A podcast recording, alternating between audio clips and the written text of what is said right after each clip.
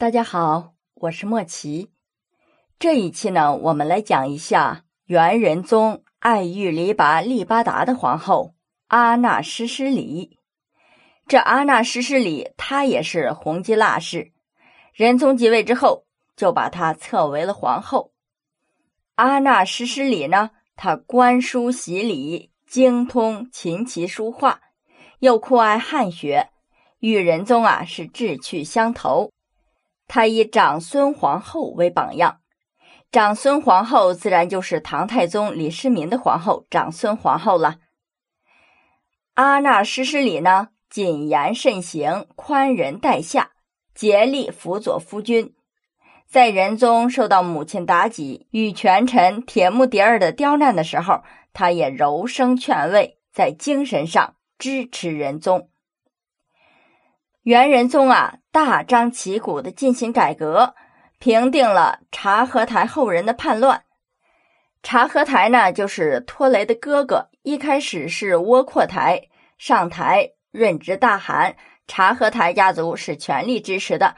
后来托雷家族和术赤家族两个家族联合起来，推举了托雷家族上台。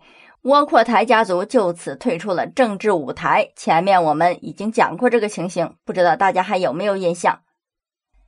平定了察合台后人的叛乱之后，自此中国的元朝作为其他蒙古汗国的唯一的宗主而存在，大都也就是北京，成为了远至多瑙河和幼发拉底河的世界之都。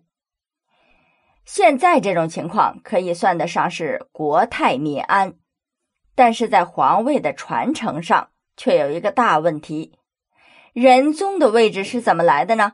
是当年从他哥哥武宗海山那儿得到的。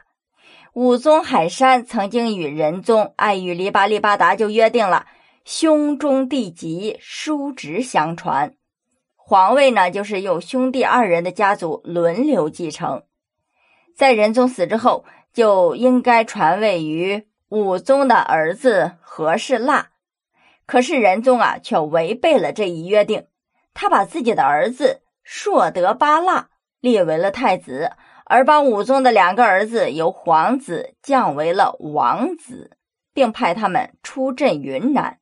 实际上啊，就等同于流放。太后妲己、仁宗和皇后阿那诗诗里。这违背诺言，就招致了朝野的不满，为日后的皇位斗争埋下了祸根。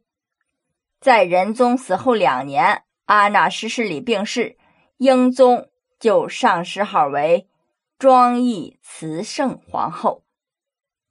那么，元英宗硕德八剌继承了汗位之后，他又是怎样治理这个大元朝的呢？